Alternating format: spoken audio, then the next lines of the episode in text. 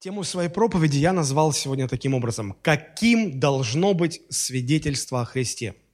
Каким должно быть наше свидетельство о Христе?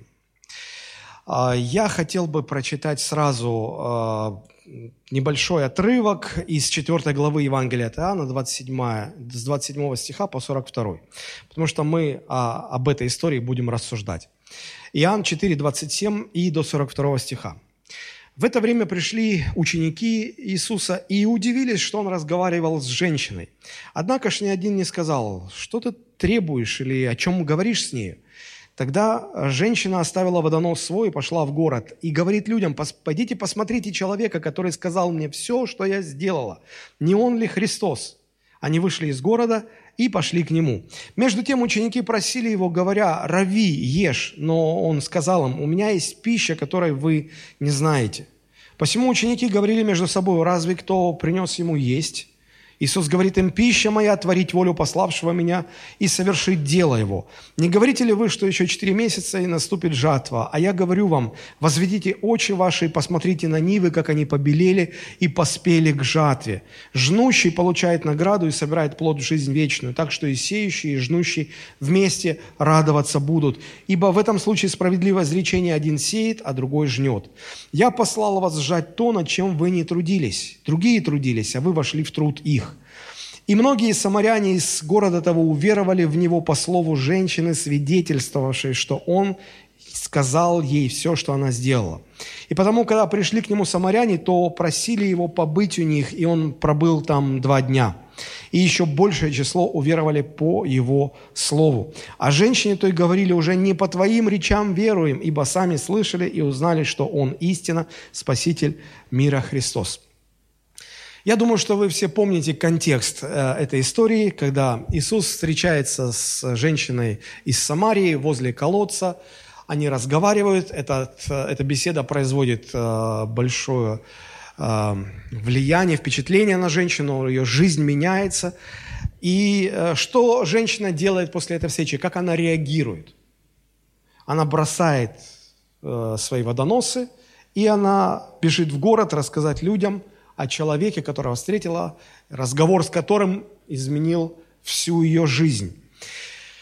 А, она побежала свидетельствовать. 39 стих так буквально и описывает реакцию самарянки. Посмотрите, 39 стих. Многие самаряне из города того уверовали в него по слову женщины. Там стоит свидетельствовавший. Свидетельствовавший. По слову женщины – свидетельствовавший, что он сказал ей все, что она сделала. Друзья, так происходит всегда, когда человек переживает встречу со Христом, реальную встречу. Эта встреча производит в человеке глубочайшие внутренние перемены, которые в свою очередь приводят к очень сильному, неуемному желанию свидетельствовать другим о Христе. А, я буду говорить сегодня вот э, как такие вот как предисловия. Так будет всегда. Или вот характерная черта, общая характерная черта. Вы это записывайте, потому что это вам пригодится. Так вот, так всегда происходит. А, очень часто а, люди в церкви, которые начали ходить в церковь или первое время ходят в церковь, задают мне вопросы, говорят, пастор, а как, как, вот, эм, как, как мне понять, была ли у меня личная встреча со Христом или нет? На самом деле а, понять это очень просто. А, если у вас была встреча, то вы обязательно почувствуете в себе непреодолимую тягу идти и свидетельствовать людям о Христе. Если этой встречи не было, у вас этой тяги не будет. По-другому, друзья, не бывает. На примере этой женщины из Самарии я хотел бы сегодня, вот, которая пережила встречу со Христом, которая побежала свидетельствовать о нем. Я хотел бы сегодня на ее примере порассуждать о том, что представляет из себя наше христианское свидетельство. А, каким оно должно быть. Поэтому я проповедь так и назвал. Каким должно быть а, свидетельство о Христе. А, я думаю, что не ошибусь, если скажу, что церковь – это прежде всего собрание людей, переживших встречу со Христом. Личную, живую встречу с воскресшим Иисусом Христом – а, именно это включает в человеке какой-то механизм, после которого человек начинает свидетельствовать об Иисусе Христе. Поэтому э, церковь – это собрание свидетельствующих людей. Живая церковь – это свидетельствующая церковь. Это люди, которые свидетельствуют о Христе. А замолчавшая церковь превращается в мертвую религиозную общину, в которой что-то не так. Вот мне хотелось бы сегодня выяснить, понять, что не так. Я не собираюсь осуждать тех, кто не свидетельствует о Христе. И я не собираюсь вдохновлять вас, чтобы вы свидетельствовали о Христе, потому что это бесполезно. Человек начинает свидетельствовать о Христе не потому, что его пастор вдохновил, а потому что он пережил встречу с Иисусом Христом. Никакие другие мотивы не работают. Ничто другое не запускает в человеке этот механизм. Только после встречи со Христом это начинает происходить в человеке. И в качестве примера, что это именно так, я хотел бы вам прочитать э, реальную историю, которую, которой поделился в Фейсбуке один из моих друзей – история э, бывшей наркоманки. Я прочитаю, может быть, несколько минут это займет, но я думаю, что это полезно будет послушать. послушать. Она пишет от первого лица. «Я была наркоманкой с очень большим стажем, наглая и беспринципная. Всегда оправдывала себя с волками жить, по волчьи выть. У любого наркомана есть три способа зарабатывать на наркотик. Воровать, продавать себя или продавать наркотики. Я выбрала третий способ, потому что воровать и продавать себя не умела. Родители так уж воспитали. Наркотиков было очень много, и употребляла я их в неимоверном количестве. Друзья-наркоманы, которые были со мной, говорили, может быть, кто-то и бросит колоться, но только не это, она конченая. Такого же мнения были все мои родные и близкие. Мама однажды мне сказала, лучше бы ты умерла я бы похоронила тебя и ходила бы плакать на кладбище. Мне было бы легче, чем плакать, не зная, где ты и что с тобою. Я была противна самой себе, но скрывала это, чтобы не казаться слабой. Там, в наркотической среде, кто сильнее, тот и прав. Однажды получилось так, что у меня не оказалось с собой ни товара, ни денег, и я обратилась к своей дальней знакомой, верующей, с просьбой занять сумму денег до следующего дня. Она согласилась с условием, что я пойду с ней в церковь, и тогда она сдаст мне деньги просто так, без возврата сделаю отступление. А, до этого я смеялась над верующими и говорила, что только слабые люди могут верить в какого-то невидимого Бога. Я воспитывалась в семье коммунистов, где говорить о вере или о Боге было просто неприлично. Так вот, я, конечно же, согласилась. Ну, почему бы не сходить в церковь, если за это мне дают деньги? И вот в первый раз в жизни я оказалась в церкви евангельских христиан. Все было для меня необычным. Наповал сразила неподдельная любовь, которую увидела, но мысли были о наркотике. После служения меня пригласили к пастору, он возложил на меня руки, помолился, затем я прочитала молитву покаяния и пошла колоться дальше. Но с этой самой минуты у меня появилась вера. Да, вера с большой буквы. Я вдруг ясно осознала, насколько реален Бог, и с того времени стала непрестанно молиться. Кололась и молилась, курила и молилась, грешила и молилась. Каждый раз, оставшись одна, падала на колени, рыдала, говорила, что ничего не могу с собой сделать, что вся надежда только на него. Время шло, ситуация становилась все хуже и хуже. Я уже не могла наслаждаться такой жизнью. Меня угнетал каждый укол, каждый мой грех. Я писала Богу письма. До сих пор наворачиваются слезы, когда перечитываю строки, размытые слезами. Взывала к Нему, но не получала ответа. Однажды китайцы предложили мне дешевый героин. Я ничего не заподозрила тогда. Мы втроем, я и две девушки, начали его пробовать. На третий день умерла одна из нас. У второй поднялась температура до 40. И я вызвала скорую. Врач сказала, что по городу много таких смертей, что появился наркотик с легочной бактерией. Она объяснила, что происходит стремительный отек легких, и человек на третий-пятый день умирает. Еще она сказала, что не знает, спасут ли они девушку или нет, но если и спасут, то и предстоит долгий восьмимесячный курс реабилитации с дорогими препаратами. Обернувшись и посмотрев на меня, она произнесла, «Кстати, вы тоже умираете, вам тоже необходима скорая помощь». После ее ухода я измерила температуру и поняла, что это конец. Я решила поехать домой умирать. Не было сил уже бороться и сопротивляться этой жизни. Доехав до дома, подняться на пятый этаж я уже не могла. Из легких начались гнойные выделения, простите за подробности, и одышка мешала идти. Два часа я, останавливаясь на каждой ступеньке, поднималась домой и реально ощущала дыхание смерти в спину. Когда мама открыла дверь и увидела меня, то сразу расплакалась. ты же умираешь. Это были ее единственные слова. Я посмотрела в зеркало и ужаснулась. Маска смерти, кажется, так это называют врачи. Белый подбородок, синие губы, впавшие тусклые глаза. Я с трудом дошла до своей комнаты, включила свет, и первое, что бросилось мне в глаза – Библия. И мне стало страшно. Я поняла, что не могу просто умереть и заснуть, ведь у меня произойдет там встреча с Богом. Что я ему скажу? Я схватила Библию, упала на колени и воззвала к Нему. И в этот момент Он пришел. Какая-то сила пригвоздила меня к полу, яркий свет. В нем я ощути, ощути, ощутила всю свою грехов, греховную грязную натуру. Я увидела всю свою жизнь, как в кино, начиная с подросткового возраста. Грех был еще и до наркотиков. И Бог показал мне киноленту, прокручивая ее и останавливая на тех моментах, где я грешила – Никогда в жизни я так не рыдала. Возле меня была настоящая лужа слез. Я продолжала каяться за каждый этап своей жизни. И это продолжалось очень и очень долго. Утром я очнулась на полу, совершенно здоровая и свободная. Мама боялась зайти ко мне в комнату, думала, что я умерла. Я взяла Библию, и Бог начал говорить ко мне. С того дня прошло восемь лет, и Господь многому научил меня и продолжает учить. Бог поднял меня, я закончила Московский институт психологии и психоанализа, занимаюсь серьезным бизнесом на руководящей должности, а вечерами после работы я еду на трассы и притоны и говорю этим искалеченным душам, что выход есть. Бог привел меня в церковь, которая занимается служением реабилитации наркозависимых. Мы много времени проводим с этими ребятами и своей жизнью, доказываем, что Бог любит всех, и наркоманов, и проституток, и бомжей, и воров. Вот и здесь, на земле, Иисус так любил мытарей и грешников. Мне не верят, когда я говорю, что я бывшая наркоманка. Уж слишком респектабельный вид сейчас. Но когда я закатываю рукава и показываю свои руки, покрытые шрамами по ходу вен, они начинают плакать, и у них появляется вера.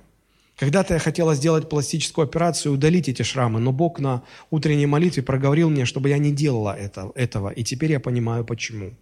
Я благодарю Бога постоянно. Он для меня реальнее, чем видимые вещи. Он мой папа, и я безумно его люблю. Спасибо тебе, Отец. Вот такое свидетельство.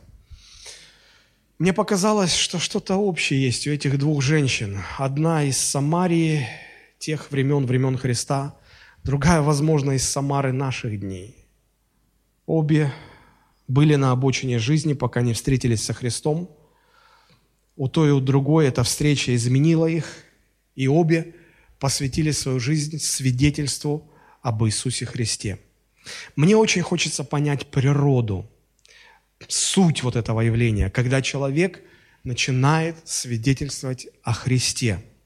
На примере истории об этой женщине-самарянке, я хотел бы рассмотреть э, три простых вопроса. Они самые простые. Очевидно, что женщина в этой истории свидетельствовала о Христе. Вот вопросы такие. Во-первых, мы посмотрим, э, что она говорила, в чем сам предмет свидетельства заключался, о чем она свидетельствовала. А второй вопрос мы посмотрим, как она свидетельствовала. А, что характеризует то, как она это делала. Сначала что она говорила, а потом как она это делала.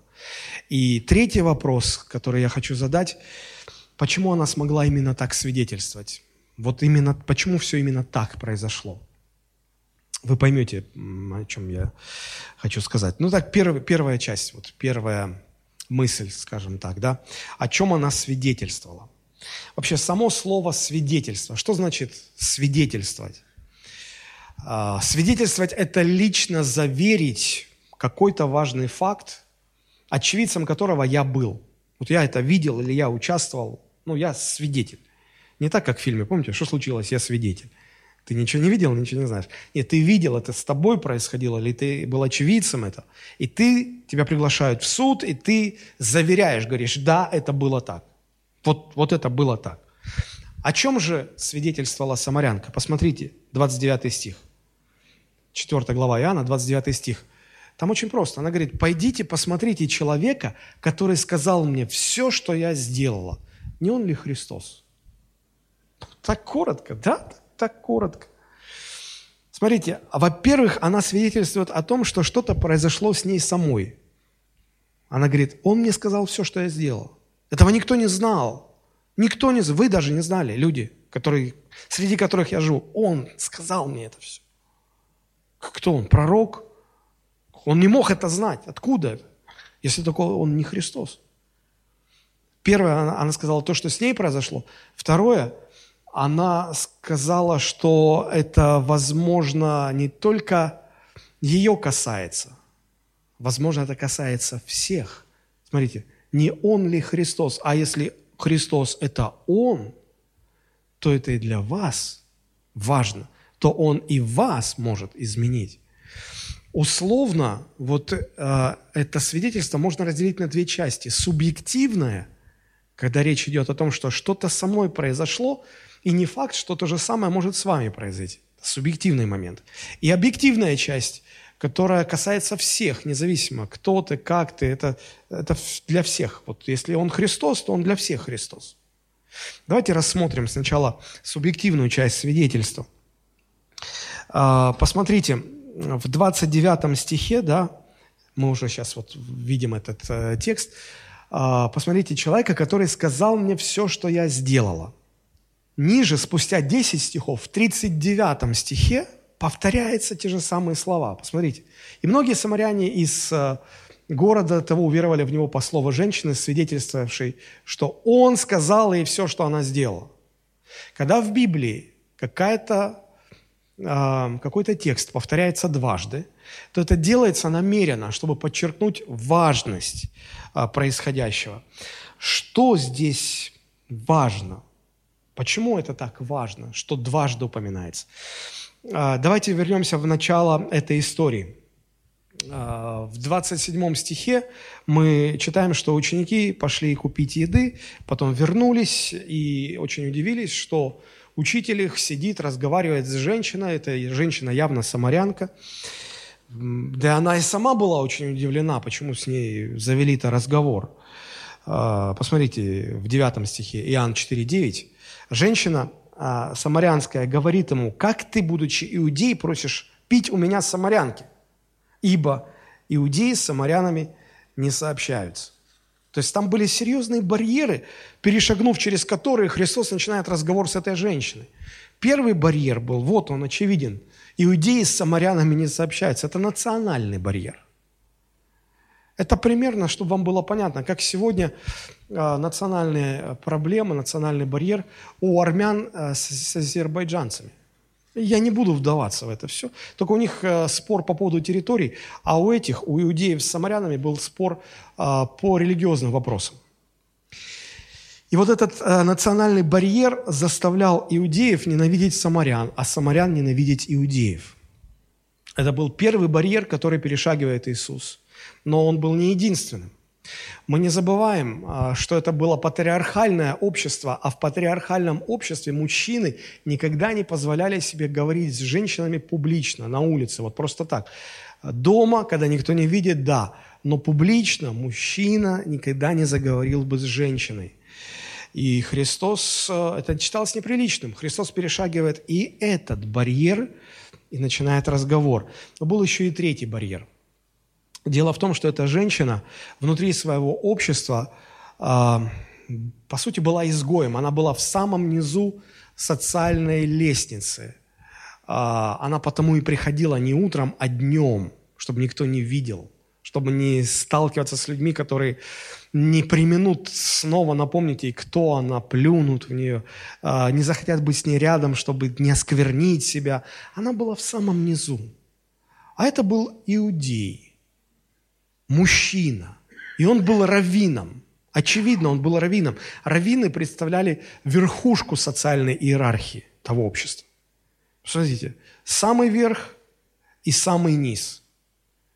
Там вообще не было шансов, чтобы верх и низ как-то общались. Иисус перешагивает и этот барьер, и начинает с ней разговор.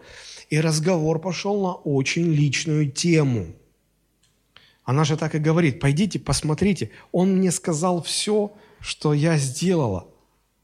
Может быть, современный читатель а, пробегает глазами по этим стихам и думает, а что тут удивительного, собственно говоря? Чему мы удивляемся? Да удивительны здесь три вещи. Иудеи с самарянами не сообщаются, мужчины с женщинами не начинают разговаривать на улице. И раввины никогда не обращают внимания на таких женщин, как она, считая их отбросами. Они боятся оскверниться от таких вот падших женщин, как эта самарянка. И несмотря на все эти барьеры, Иисус с ней начинает разговор. Вот что удивило женщин. Сам факт, что Иисус начинает разговор с ней, кто-то неимоверно высокий, далекий, важный, с кем ей никогда не светило бы просто даже взглядом пересечься, сам лично начинает с ней разговаривать. Этот разговор оказывал ей невероятную честь, возвышал ее, подтягивал на уровень самого этого равина, молодого иудейского равина, который с ней начал говорить. Она никогда не переживала в жизни, чтобы с ней так хорошо обращались, как сейчас, как этот молодой мужчина к ней обратился. Никто не должен был к ней так поступать. Она, может быть, первый раз пережила эту доброту. Эта женщина много чего не знала о христианстве, но она поняла самое главное.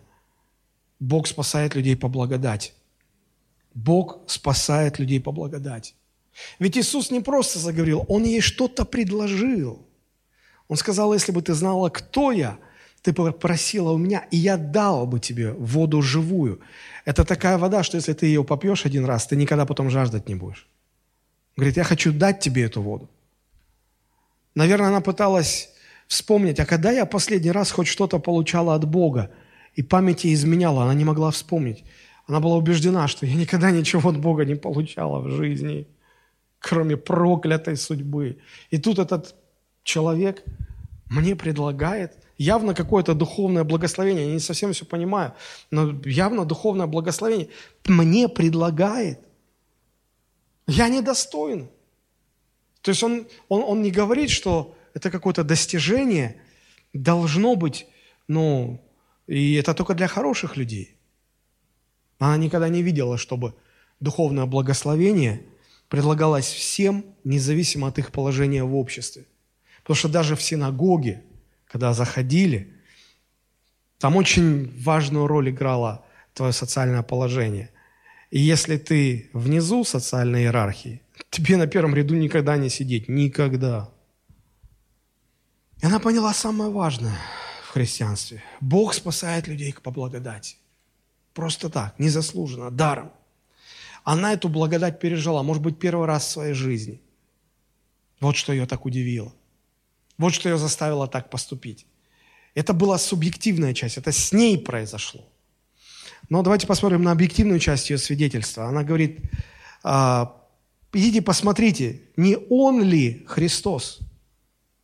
И люди так и сделали, они пошли, посмотрели, потом они пригласили Иисуса остаться у них в городе пару дней, Иисус остался, там много-много людей уверовали в Него. И, и посмотрите, 42 стих говорит, «А женщине той потом уже говорили, уже не по твоим речам веруем, ибо сами слышали и узнали, что Он истина, Спаситель мира, Христос». То есть они говорят, слушай, ты не, не, не обманула, Он и правду такой, даже еще лучше. Удивительно. Вот еще одна общая характерная деталь. Помните, я говорил, то, что неплохо было бы записать. Когда вы свидетельствуете людям о том, что Христос сделал в вашей жизни, люди чаще всего вам будут не верить, как они не поверили этой женщине. Кто она такая? Нечистая, изгой. Что она там бормочет, лепечет? Вообще ее слушать, какой смысл? Не поверили. А потом, а написано, мы же прочитали 42 стих, говорит, уже не по твоим речам веруем, по твоим речам мы не поверили. Твоим речам мы не поверили. Мы поверили, потому что сами с Ним поговорили. Так вот, когда вы будете свидетельствовать о Христе, будьте готовы, что люди вам не будут верить. Просто будьте готовы. Или сделают вид, что верят, ну, если воспитанные, культурные, если вы для них что-то значите. Это нормально. Это нормально. Так всегда бывает. Так было и здесь.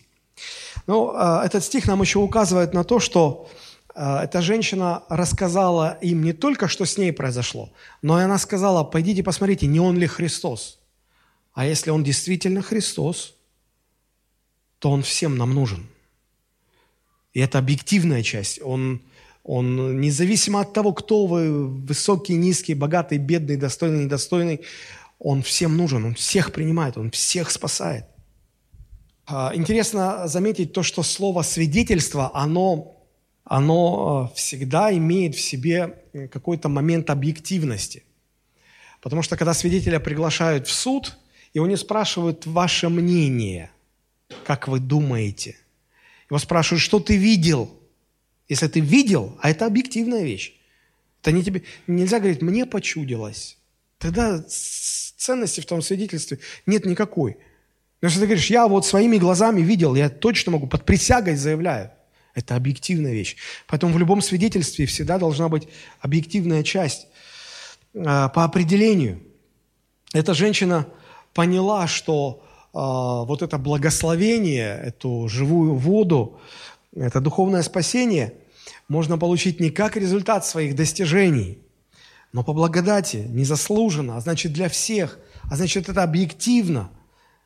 И исходит это все от, от того человека, с которым она поговорила. Поэтому она и говорит, идите, посмотрите, поговорите с ним. Он спаситель для всех. Это объективная часть. Еще одна интересная деталь здесь – в том разговоре был следующий момент. Посмотрите. Это все 4 глава Иоанна у нас, 25-26 стихи. А, женщина говорит Иисусу, «Знаю, что придет Мессия, то есть Христос. А, когда Он придет, то возвестит нам все». Иисус говорит ей, «Это я, кто говорю с тобой сейчас». Вы спросите, а разве самаряне тоже верили в Мессию, как это делали иудеи?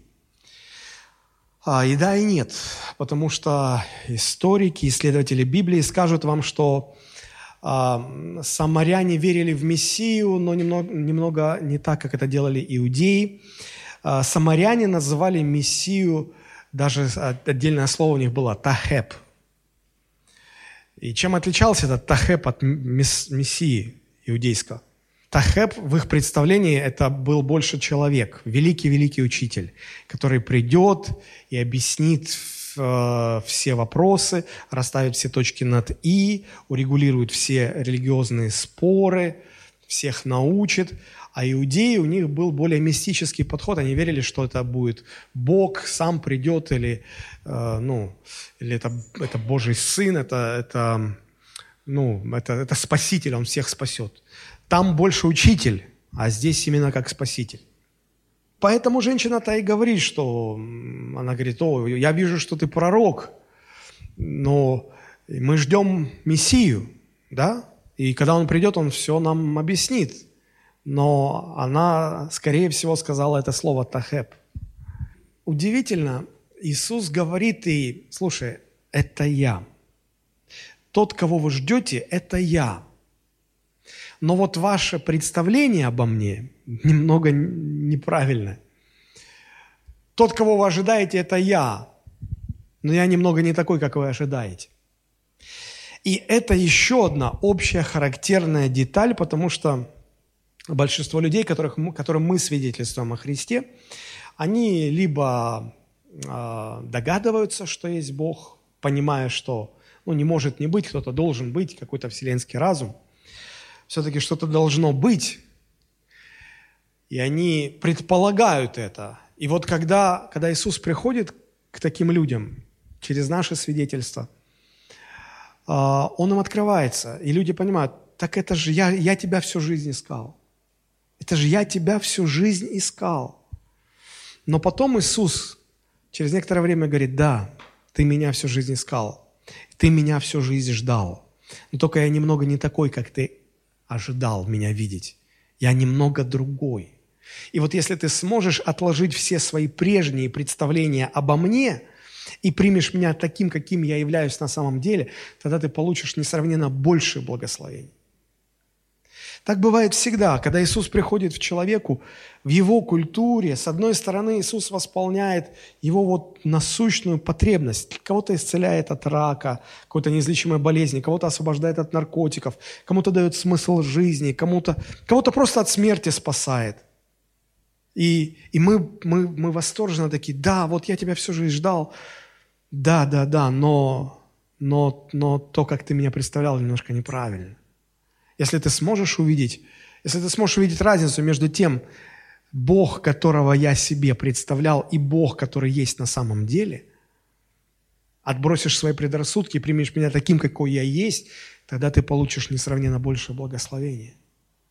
Я хотел бы вам прочитать фрагмент э, из знаменитого произведения Клайва Стейплза Льюиса «Письма Баламута», потому что э, в одном из писем небольшой отрывок, но он очень ярко показывает вот эту разницу – Наверняка многие из вас читали это произведение. Оно написано как сборник писем, а, где а, опытный такой бес-искуситель, ментор, наставник, сегодня бы сказали бы коуч, адский коуч, значит, наставляет молодого бесенка, его, его звали Гнусик, вот. У него был подопечный новообращенный христианин, и вот он наставляет, как вот его соврать, совращать, этого христианина. А, и этот опытный бес-искуситель называет Бога врагом, ну, потому что он враг для Бога. Читаю этот отрывок, а вы внимательно слушайте. Помните, что это э, опытный бес пишет наставление э, неопытному бесенку. Разумеется, враг, то есть Бог, разумеется, враг не всегда будет бездействовать. Там, где молитва, всегда есть опасность, что он вмешается. Но если он пресечет твои первые попытки направить молитву подопечного в другую сторону, у нас останется еще одно более тонкое оружие. Людям не дано воспринимать его прямо – то есть Бога, чего мы, к сожалению, не можем избежать, бесы. Они, люди, никогда не испытывали той ужасающей ясности, того палящего блеска, из-за которого все наше существование – непрерывная мука. Если ты заглянешь в душу своего пациента, то есть верующего, когда он молится, ты не найдешь там этой ясности. Если же ты еще пристальнее вглядишься в объект, к которому он обращается в молитве, ты обнаружишь нечто сложное, состоящее из множества весьма нелепых частей. Там будут образы, ведущие свой род от изображения врага, то есть Бога, в позорный период его вочеловечивания. Там будут смутные, то есть совсем непонятные, примитивные детские и наивные образы, связанные с двумя другими лицами врага могут подмешиваться сопутствующие молитвы ощущения и даже благоговение перед самим собой. Я знаю случаи, когда то, что наш подшефный называл в кавычках Богом, помещалось в левом углу потолка, иконостас, или в его собственной голове, или на распятии, которое он видел. Но какова бы ни была природа сложного представления твоего подопечного о враге, Теперь внимание. Главное, следи за тем, чтобы подопечный молился именно своему представлению о враге, идолу, которого он сам себе сотворил, а не тому, кто сотворил его. Принуждай подшефного и к тому, чтобы он постарательнее исправлял и улучшал объект поклонения и постоянно думал об этом, пока он молится. Если когда-нибудь он достигнет ясности, если же когда-нибудь он сознательно направит свои молитвы не тебе, каким я помышляю твой образ, но тебе, единственно сущему, нам конец. Если он отбросит все свои представления и образы в сторону, распознав их ничтожно субъективную природу и доверится тому, кто невидимо, но совершенно реально присутствует здесь, в одной с ним комнате, тому, кого ему никогда не познать, тогда как тот его знает, может случиться самое худшее для нас. Как удивительно точно подмечено, друзья. Так вот, когда Христос приходит к нам, нам часто кажется, вспомните, вы себе сами, наверное, говорили, я же его искал всю жизнь. Но то, как я его представлял, там было очень много наносного, неправильно. Вот чем раньше мы это отложим в сторону и сможем увидеть его такого, какой он на самом деле – тем больше э, духовных благословений сможет проникнуть в нашу душу и наполнить нас изнутри. Вот две стороны ее свидетельства, о чем она говорила, субъективная и объективная часть. Теперь второй момент. Давайте посмотрим, как она свидетельствует, как эта женщина свидетельствует. Ведь важно не, не только, что она говорит, важно еще, как она это говорит. И здесь я могу увидеть три основных характеристики как характеризуется то, как она это делала. Первое, э, первое слово, которым можно было бы охарактеризовать ее свидетельство, это открытость. Она была очень открыта. Открытость. Обратите внимание, что эта женщина не пытается проповедовать о Христе. Потому что свидетельствовать о Христе и проповедовать Христа – это разные вещи. Не все могут проповедовать, но все могут свидетельствовать. Дальше эта женщина не пристает к незнакомым людям на улице, чтобы свидетельствовать. Она пошла к, к своим, к тем, кто ее хорошо знал. Свидетельствовать о Христе – это всегда идти к тем, кто тебя знает, к знакомым тебе людям и рассказать, что с тобой случилось. Это и есть свидетельство. Если вы просто христианин, и у вас была встреча со Христом, которая вас изменила, то ваше свидетельство, оно очень простое. Просто рассказать тем, кто вас знает, что же с вами произошло. Однако, если вы человек не открытый, если вы человек замкнутый, если вы стараетесь прятать от людей свою сущность, а таких людей много, вы не сможете свидетельствовать. Вы встречали людей таких, в церкви даже людей, в церкви таких людей встречали, спрашиваешь, как дела? Слава Господу. Сам как? Слава Господу, аллилуйя. А детки, семья, все хорошо, слава Богу. Слава Богу. И ты, как, с какой бы стороны ни стучался в его закрытых двери, он их не открывает. Он закрытый, закрытый. И вот такие люди, они не смогут свидетельствовать. Они не смогут рассказать, что с ними произошло, потому что они никого не пускают. Никого не пускают. С такими людьми сложно строить отношения, практически невозможно. Еще один момент. Если Иисус Христос является центром вашей жизни, то, то у вас все в вашей жизни будет через Него идти. Решения, мысли. То есть рассказывая, если Христос центр вашей жизни и все через Него, то если вы будете рассказывать кому-то о своей жизни, вы не сможете не упомянуть Христа, вы не сможете о Нем не говорить, потому что все через Него. Все через Него. В свидетельстве вы рассказываете сами о себе. Это возможно, если вы открыты, и если Христос – центр вашей жизни. Ваше окружение не будет знать, что вы христианин, лишь по одной из двух причин. Либо вы человек закрытый, избегающий взаимоотношений, ну просто вы никого не хотите пускать в себя, в свою жизнь. Либо Христос не является центром вашей жизни. И потому никто не будет о нем знать. Вы делитесь, вы, вы не закрыты, вы делитесь с людьми, но Христос даже не упоминается, потому что Он не в центре. Вы не через Него живете. Поэтому про Него и... Да как, даже вы не специально Его не упоминаете. Просто, ну, знаете, когда христиане собираются на, на домашнюю группу, и еще не началась, и вот там, может быть, чай, разговоры, ой, а я новую машину купил, да, какую? А вот такую, а сколько лошадей, а что там, а вот это. То есть а, и идет просто разговор. Они делятся, они не закрыты, но про Христа ни слова. Знаете почему? Потому что Христос не в центре.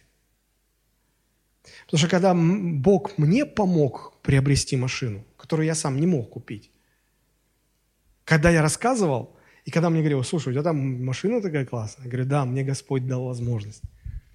Я всегда говорил, почему? Потому что я понимал, что если бы не Христос, я не смог бы это иметь поймите, а, а, вот, вот, вот насколько важно быть открытым, насколько важно, чтобы Христос был в центре. Если это есть, тогда, тогда вы сможете свидетельствовать. И, и, и у этой женщины было именно так.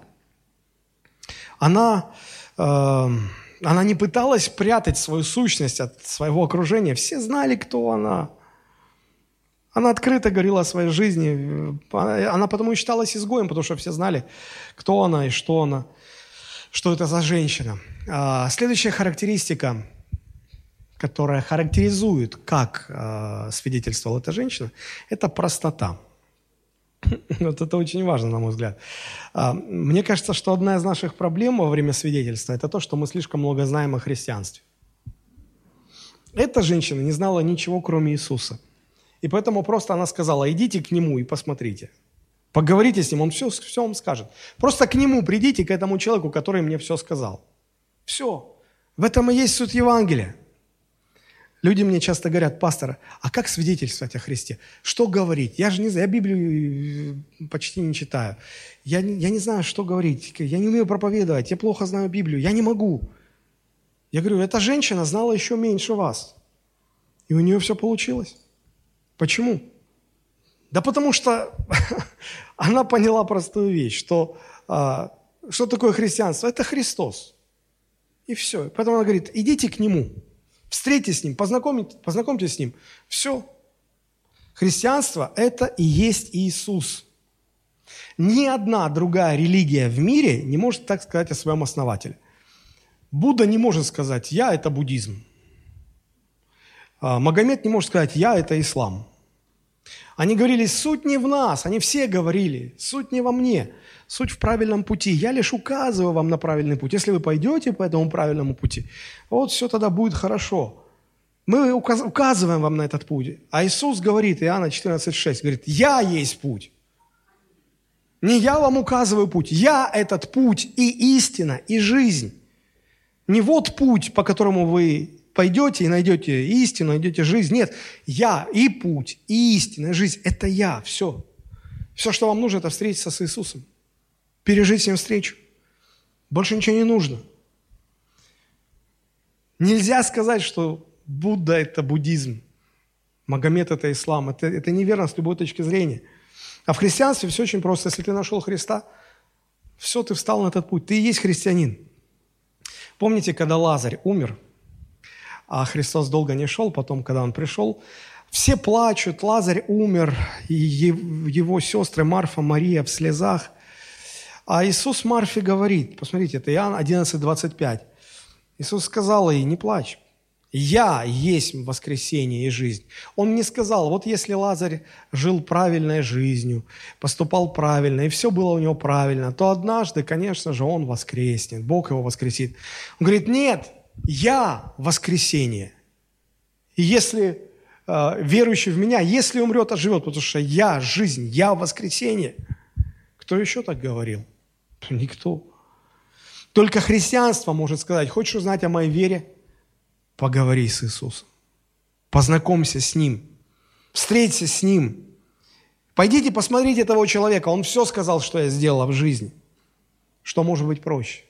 Простота. Все было очень просто. И третья характеристика – смелость. Эта женщина набралась смелости – а, обратите внимание, она пришла к колодцу в полдень. Там написано в полдень. В полдень.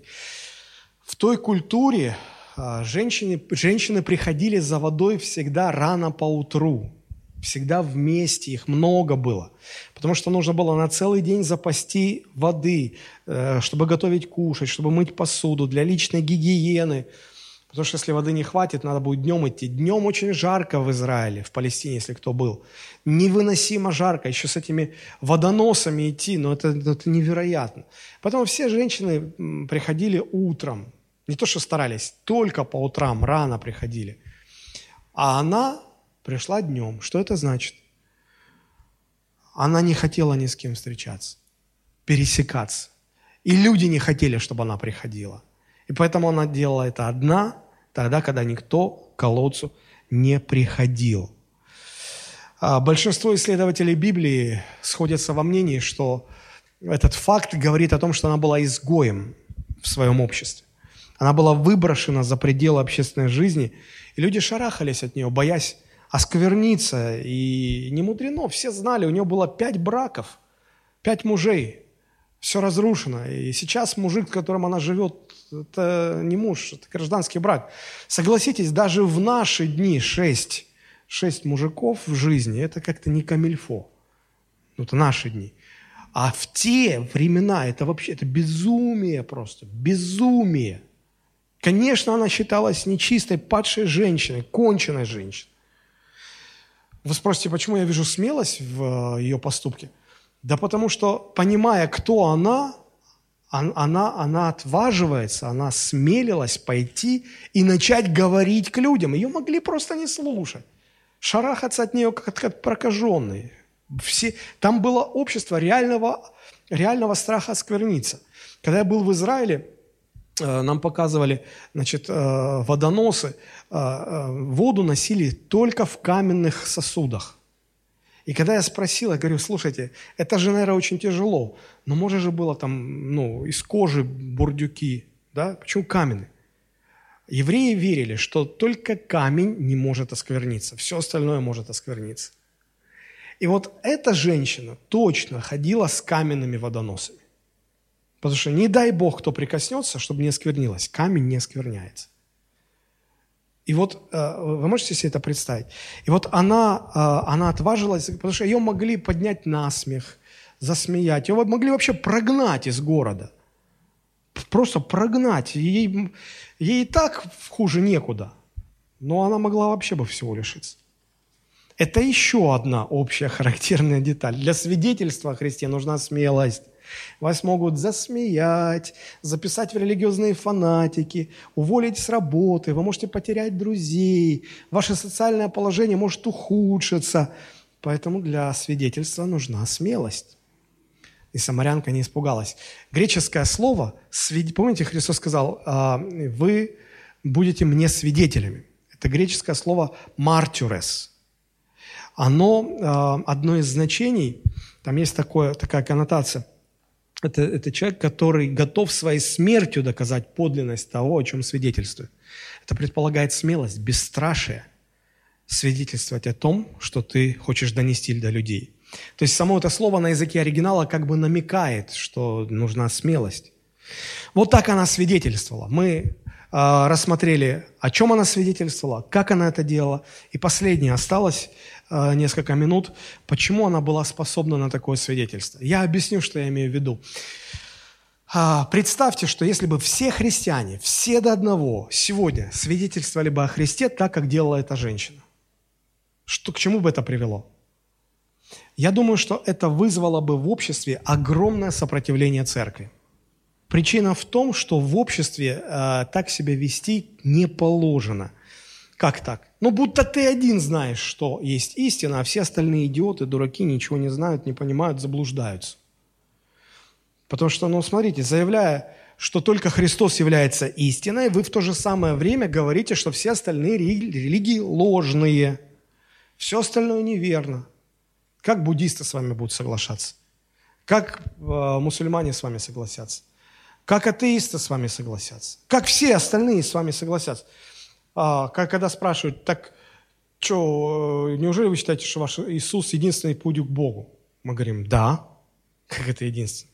Не, Бог один, просто путей к Нему множество. Кто-то через Христа приходит, кто-то через Магомета, кто-то через Буду, кто-то через э, Заратустру, кто-то через Кришну. Бог-то один, дороги разные. Мы говорим, нет, путь один.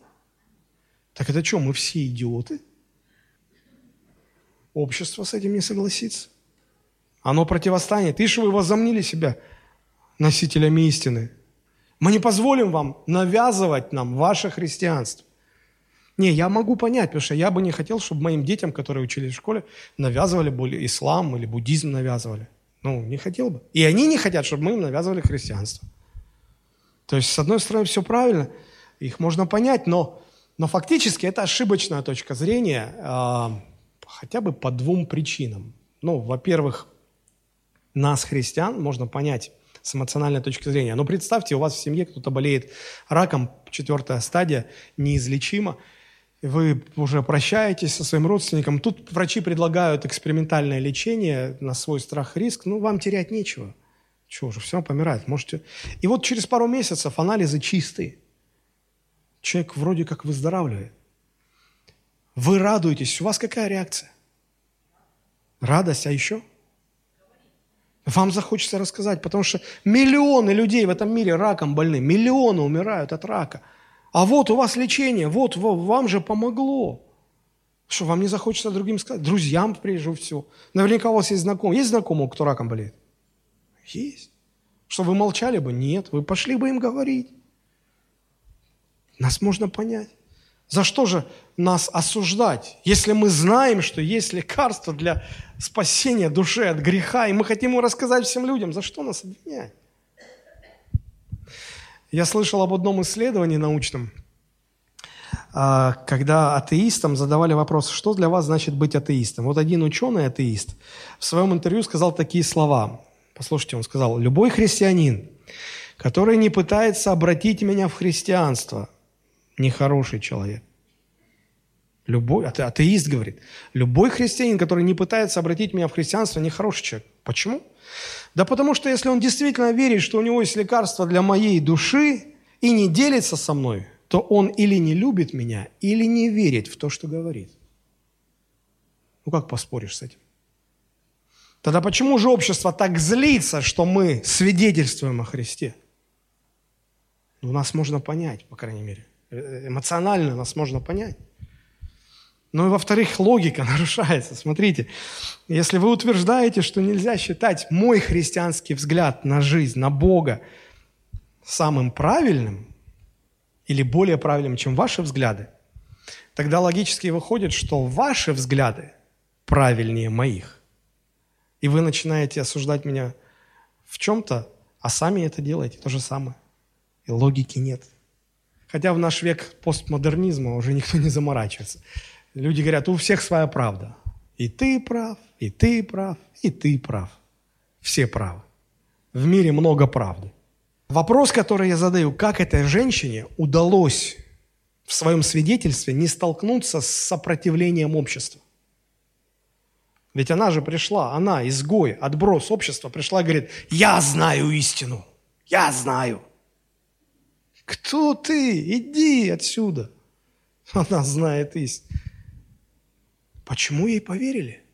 Как ее приняли? Почему? Почему ей удалось вот так свидетельствовать? Я думаю, что ответ в том, почему ей удалось, ответ в том, или секрет в том, как она преподнесла эту истину. Она это сделала не гордясь, не надбиваясь, не выпячивая себя, не ставя себя выше остальных. Она прекрасно понимала, что она сама получила это благословение по благодати незаслуженно, и здесь нечем гордиться – и вот когда ты понимаешь, как ты получил эту истину, это тебя очень сильно смиряет и не дает возноситься над другими, когда ты им свидетельствуешь о Христе. И поэтому общество не отвергло ее. А, посмотрите, как шел разговор. Это моя расширенная трактовка, а, но мне кажется, здесь а, она не лишена смысла. Смотрите, Иисус ей говорит, у меня есть живая вода. Если ты ее выпьешь, ты больше никогда не будешь жаждать. А, вы помните, что женщина была шокирована, во-первых, тем, что Христос с ней заговорил, но заговорив с ней, она, возможно, подумала, ну ладно, хорошо, он такой смелый, а, заговорил со мной, хорошо, что он не знает о моем прошлом, хорошо, что он не знает, кто я. Что ты там про воду говоришь? Ты мне хочешь воду дать? А давай, ну давай, что предлагаешь, давай свою воду. Она хорошо понимала, что если бы этот человек знал, кто она, знал ее прошлое, какая она падшая женщина, он бы никогда ничего не предложил. Или же сказал бы, знаешь что, пойди очистись, пойди приведи свою жизнь в порядок, и потом приходи, и, может быть, тебе что-то перепадет. А она слышит, он и предлагает живую воду, не понимая до конца, что это, но это какое-то духовное благословение. И думает, предлагает. Интересно, значит, не знает, кто я. Ну-ну, поиграем в эту игру. Давай свою воду. А Иисус говорит, позови сначала своего мужа. И придите ко мне вдвоем, я вам двоим сразу дам. Ну, чтобы уже потом не мелочиться. И тут она что-то начала подозревать. Говорит, а у меня нет мужа. Стих 17-19. Женщина сказала в ответ, у меня нет мужа. Иисус ей говорит, правду ты сказала, что у тебя нет мужа. Ибо у тебя было пять мужей, и тот, которого ныне имеешь, не муж тебе. Это справедливо ты сказала. Женщина так, опа, он все знает. Ты что, пророк? Подожди, но если он все знает, то есть он, он, он, он знал это, прежде чем предложил мне эту воду? Он, он, он знал? А как, это, это не вяжется в, моем, в моей голове.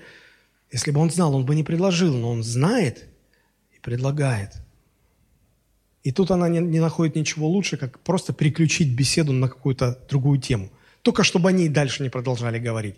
Она говорит, хорошо, ты пророк, ну-ка давай скажи мне. И, э, э, значит, задает ему вопрос, который больше всего вызывал разногласий. Говорит, смотрите, вот вы иудеи, у вас есть храм в Иерусалиме, вы туда ходите поклоняться. Мы самаряне, мы на гору ходим поклоняться, у нас тоже есть там свой храм. Значит, вы говорите, что Бог в этом храме, э, и этот храм правильный. Мы считаем, что этот храм правильный. Ну, раз ты пророк, какой храм правильный? Ты скажи, какой храм правильный?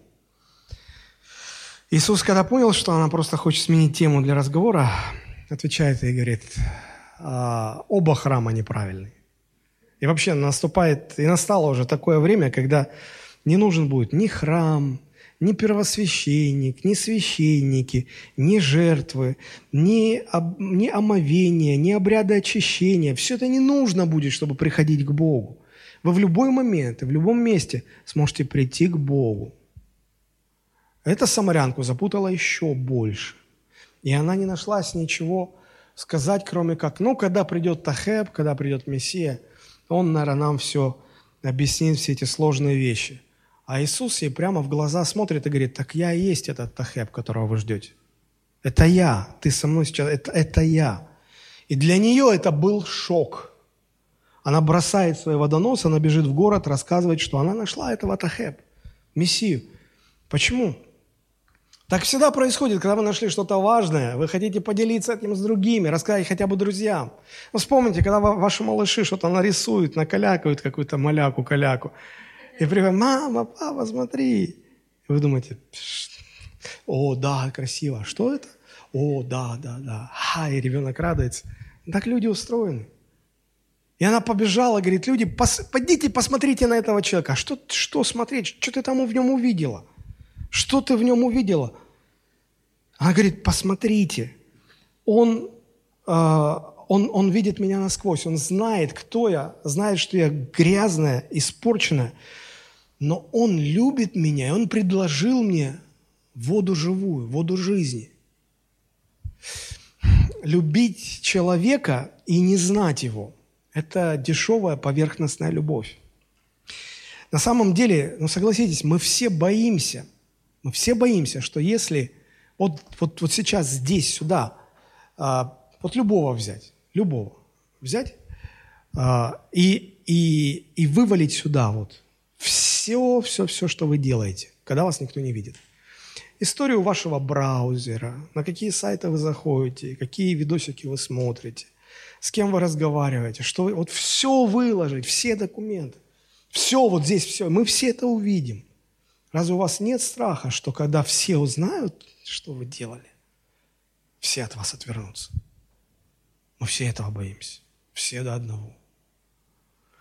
И вот эта женщина, она понимала, что он до глубины знает каждый ее грех, все насквозь знает, но при этом не отвернулся от нее.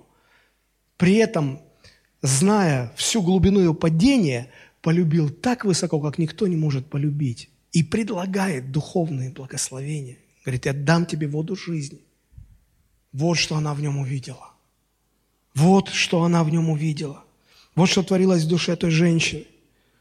Когда вот так вот познаешь истину, то уже не будешь превозноситься и держаться гордо, когда рассказываешь о Христе другим людям. Не будешь.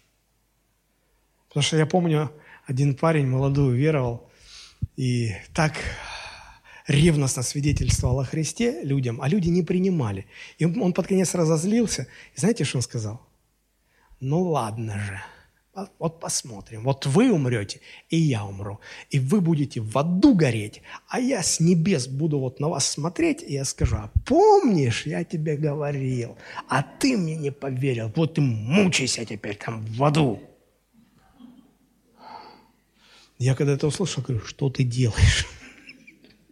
Что ты делаешь? Ты о какой любви говоришь людям? Алло. Когда ты познакомился с истиной так, как эта женщина, ты никогда не будешь превозноситься над людьми. Ты никогда не будешь свысока так злиться. Вот почему свидетельство этой женщины не встретило сопротивления общества. Она была принята. И потом люди встретились с самим Христом, поговорили, и уже говорили, не, уже не по твоим словам, а сами видели. Сами видели. Вот почему она могла так свидетельствовать. И вот в таких свидетелях истины нуждается наш мир сегодня. Я бы хотел сейчас в конце показать вам ролик фрагмент из э, восьмой серии первого сезона сериала «Избранные». Семь минут – это экранизация этой истории, разговор Иисуса с э, самарянкой у колодца. Поймите правильно, это художественное э, произведение, это не документальная съемка, тогда не было этих технологий. Но, на мой взгляд, это одна из лучших экранизаций, э, как оно на самом деле могло бы быть, чтобы нам прочувствовать, прочувствовать, что тогда произошло, понять, осознать. А вот не относитесь к этому как к документальной съемке, но как к возможному варианту. Возможно, вот так вот на самом деле было, просто чтобы лучше прочувствовать. Я лучше еще не видел. Давайте мы посмотрим 7 минут, и потом мы будем молиться. Дай мне попить.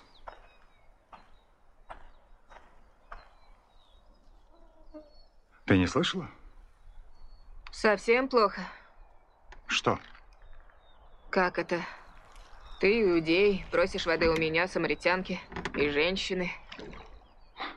Извини. Я не сказал «пожалуйста».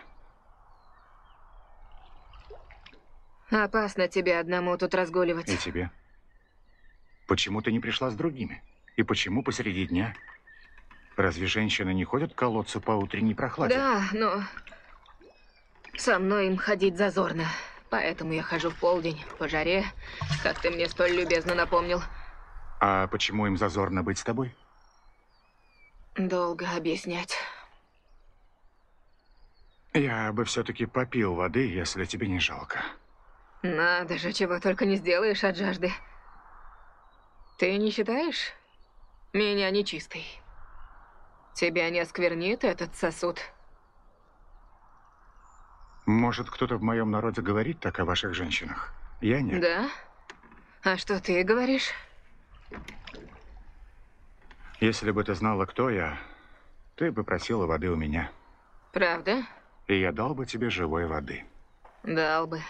Только тебе нечем ее зачерпнуть, а колодец глубокий. И вообще, что тебе нужно от меня, если у тебя есть живая вода? Долго объяснить. Еврейская вода лучше самаритянской, да? Я такого не говорю. Ты лучше нашего предка Иакова, который выкопал этот колодец. Твоя вода лучше его воды? Я знаю Якова. Всякого, кто попьет этой воды, снова будет мучить жажда. Тот же, кто попьет воды, которую дам ему я, больше не испытает жажды. Было бы неплохо. Вода, которую дам я, превратится внутри него в источник, из которого бьет вечная жизнь. Вот как. Да, так. Докажи.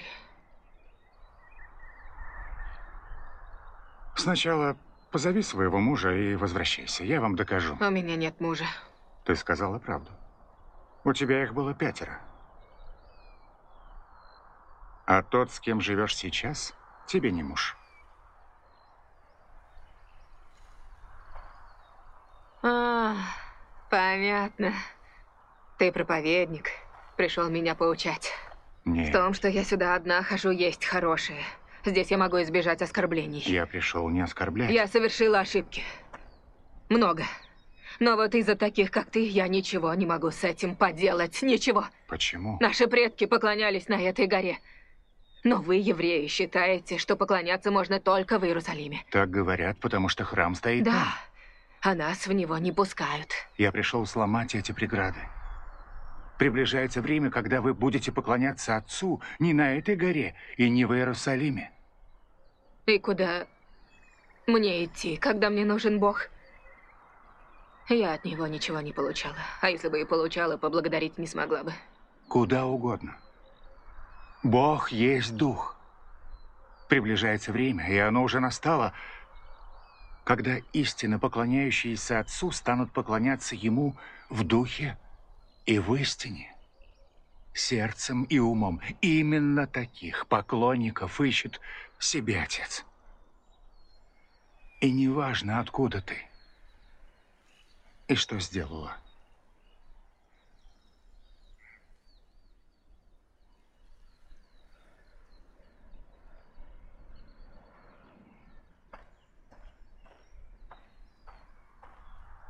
Ты веришь моим словам? Пока Мессия не придет, не объяснит все и не исправит все, включая меня, я никому верить не буду. Ты ошиблась, когда сказала, что ничего не получала от Бога. Мессия, о котором ты говоришь, это я. Первого мужа звали Рамин. Ты была чиста и жаждала замужества. Но он не был хорошим человеком. Он обидел тебя. И ты усомнилась в браке. И даже в самой твоей вере. Хватит. Второго звали Фарзат. В первую брачную ночь его кожа пахла апельсинами. И каждый раз, когда ты идешь мимо апельсинов на рынке, тебе стыдно, что ты бросила его. Он был единственным набожным человеком из всех твоих мужчин. Но ты думала, что недостойна его. Зачем ты это делаешь? Я еще не говорил людям, что я мессия. Ты первая. Я был бы рад, если бы ты поверила мне.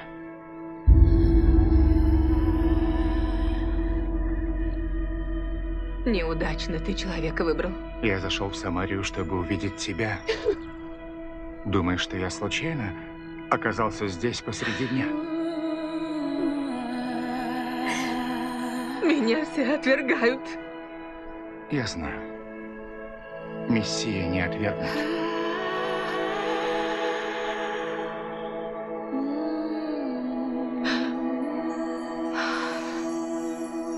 Ты все это знаешь, потому что ты Христос.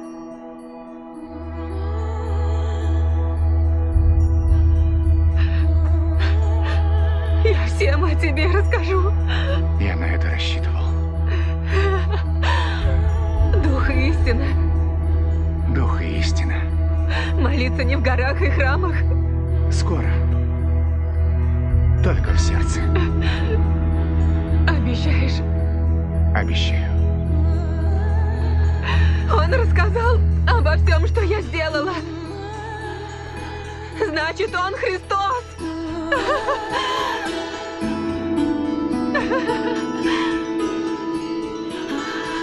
Постой! А вода? Ты забыла? Смотрите, он знает все, что я делала в жизни.